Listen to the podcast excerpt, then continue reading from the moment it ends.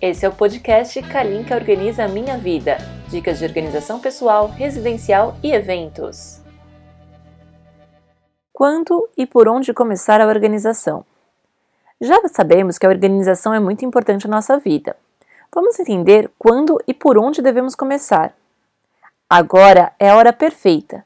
Se você está ouvindo esse podcast, você quer se organizar e pode começar imediatamente. Vamos seguir as etapas da organização. Primeira coisa a ser feita é o planejamento. Não dá para organizar tudo de um dia para o outro. Temos que organizar uma coisa de cada vez. Inicialmente pode dar um pouquinho mais de trabalho, mas depois será muito mais fácil de manter. No planejamento, temos que definir tudo o que precisa ser feito. Você precisa decidir o que quer arrumar em primeiro lugar, em segundo e assim segue. Depois precisa criar um cronograma de quando irá fazer e quanto tempo será dedicado àquele espaço ou local. Exemplo: hoje, quarta-feira, vou arrumar a dispensa, tenho uma hora. Amanhã irei arrumar os cartões de crédito, pois tenho apenas 30 minutos. E assim por diante. Com um pouquinho por dia você conseguirá arrumar tudo que tem sem se cansar. Depois vem o descarte, ou seja, tudo que não usa, está quebrado, rasgado, não serve, não fica bem, não combina com você, te traz pensamentos de tristeza, tem dois do mesmo, vai embora. Você ficará surpreso com a quantidade de coisas que você pode dispensar.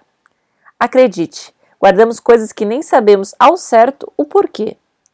Separe tudo e faça uma doação para uma instituição de caridade, ou dê para pessoas conhecidas que você sabe que cuidarão de tudo com muito carinho, ou faça um bazar em sua casa com amigos e familiares. Opções é o que não falta. Lembre-se, essas coisas não pertencem mais e devem ir embora. Assim darão espaço às coisas novas.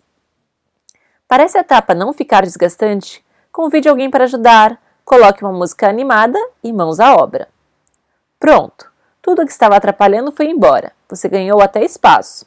A etapa seguinte é categorização. Temos que separar todos os semelhantes em um mesmo lugar para facilitar nossa procura. Nessa etapa, definimos onde queremos que fique cada objeto. Exemplo: toalhas de rosto de banho ficarão no quarto ou no banheiro. Pense. Para você, onde é o melhor local? Tem espaço no banheiro? Posso guardar no roupeiro? Se depois verificar que o local escolhido não é apropriado, mude. Essa etapa acontece depois de tudo o que chamamos de revisão. Antes de colocar os objetos no lugar, você deve fazer a limpeza do local. E para que as outras pessoas da casa saibam que aquele é o local escolhido, identifique, use etiquetas coloridas, caixas organizadoras ou apenas explique por que aquele é o melhor local. Todos na casa devem participar da organização e da manutenção. Quando retirar uma coisa do local e não estiver mais usando, devolva ao mesmo local.